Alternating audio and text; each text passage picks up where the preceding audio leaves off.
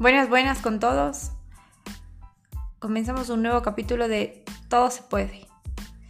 Ahora tenemos el gusto de presentar a Jorge Guevara, emprendedor digital, empresario, tiene sus dos marcas ya instaladas en el Ecuador, con gran experiencia y experticia en lo que, en lo que hace. Así que le damos la bienvenida y vamos acá a hablar de una manera muy informal de cómo ha venido realizando durante su vida, y cómo vino aplicando todo lo que conoce sobre emprendimiento, sobre marketing y cómo ha ido mejorando eh, de manera progresiva su marca personal.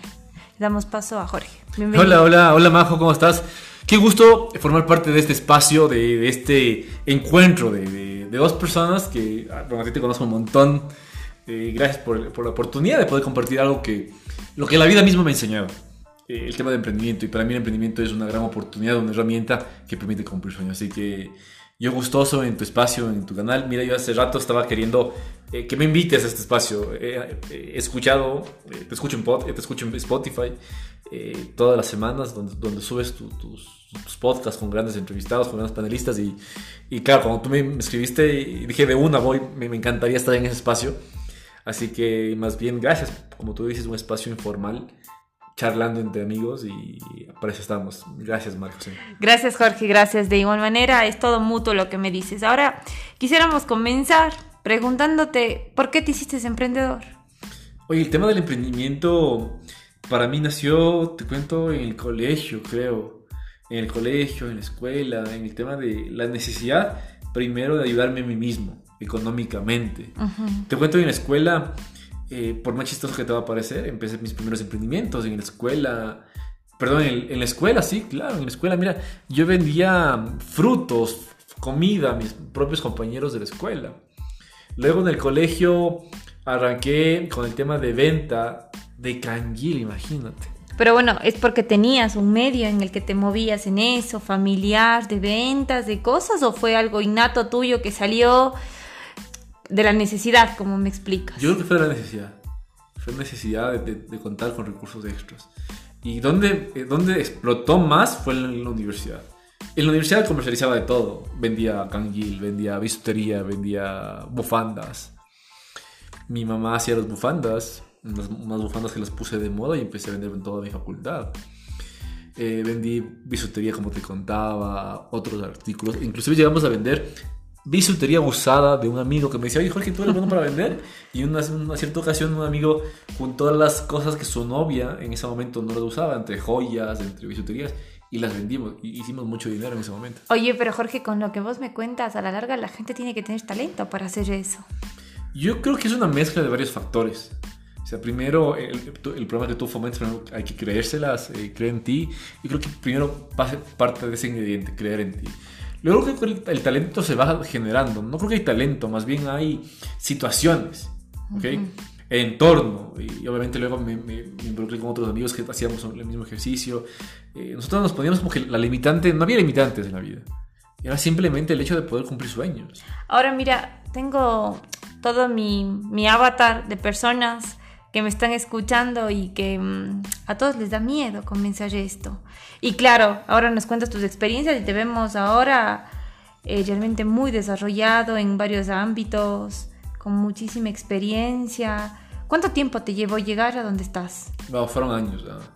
No puedo decir que soy un emprendedor exitoso, pero puedo decir que he tenido éxito en mis emprendimientos. Pero tienes dos marcas ya registradas. Sí, hay dos marcas que están eh, en crecimiento, en desarrollo. Son marcas de ropa principalmente. los últimos emprendimientos que han sido una es Mama Tunguraba, que es una marca de boobs, eh, de bandanas.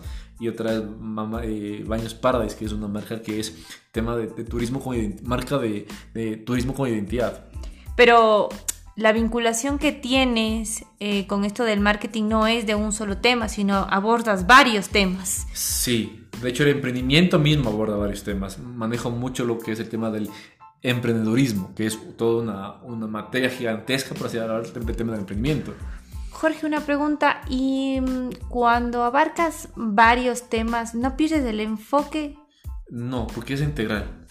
Ajá, mm. es, no puedes hablar de emprendimiento si no hablas de ventas.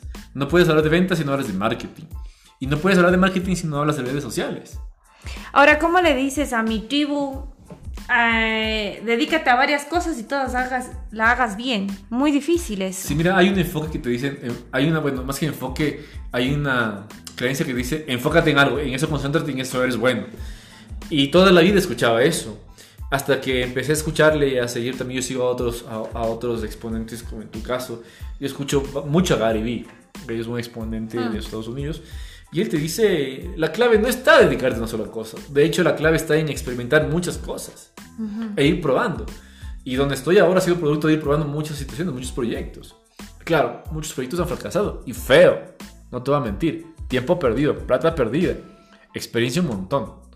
Sin embargo, mi recomendación es si tienes o tienes dudas en ir pivoteando, experimentando, ve probando, ve probando. No hay una ruta adecuada, no hay la, la receta, no hay la receta que te dice, ¿sabes qué? Ponle esto, ponle lo otro. No, yo creo que cada persona va encontrando su ruta. Interesante todo lo que nos comentas. Mira, para finalizar la entrevista, quisiera preguntarte, ¿qué te motiva hoy por hoy a seguir haciendo esto y no dedicarte en el ámbito público? Ya que te has movido muchísimo en el ámbito público y te vemos de manera alternada estar en el emprendimiento, ya que no te vemos, no te Sí, vemos sí. de manera permanente. Mira, el emprendimiento es un estilo de vida para mí.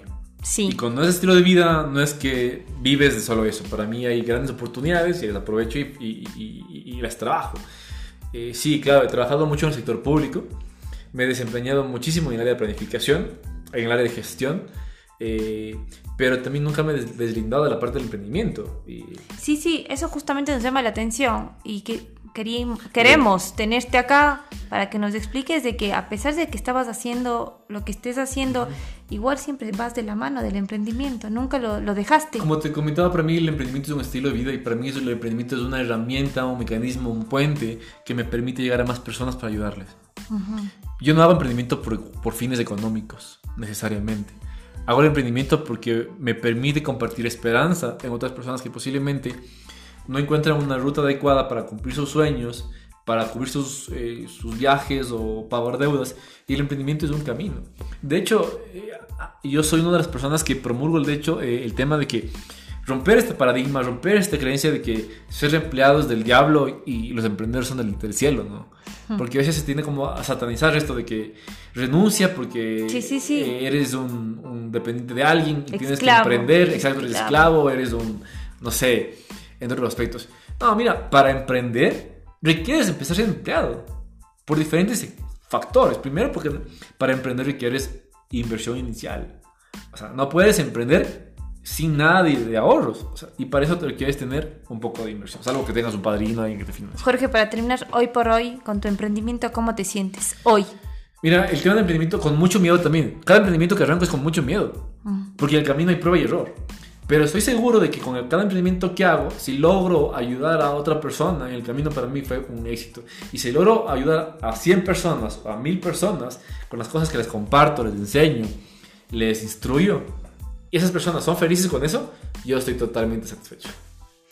Te agradezco muchísimo, Jorge, por la invitación, por primero por venir, por esa No, Gracias apertura a ti, gracias a ti, que nos das para poderte preguntar estas cosas tan íntimas que solo en una charla así se puede, se puede generar estos, estos interrogantes, estas respuestas. Así que muchísimas gracias, Jorge. Gracias a ti, Majo, y que todo te vaya de maravilla. Hasta pronto. Chao.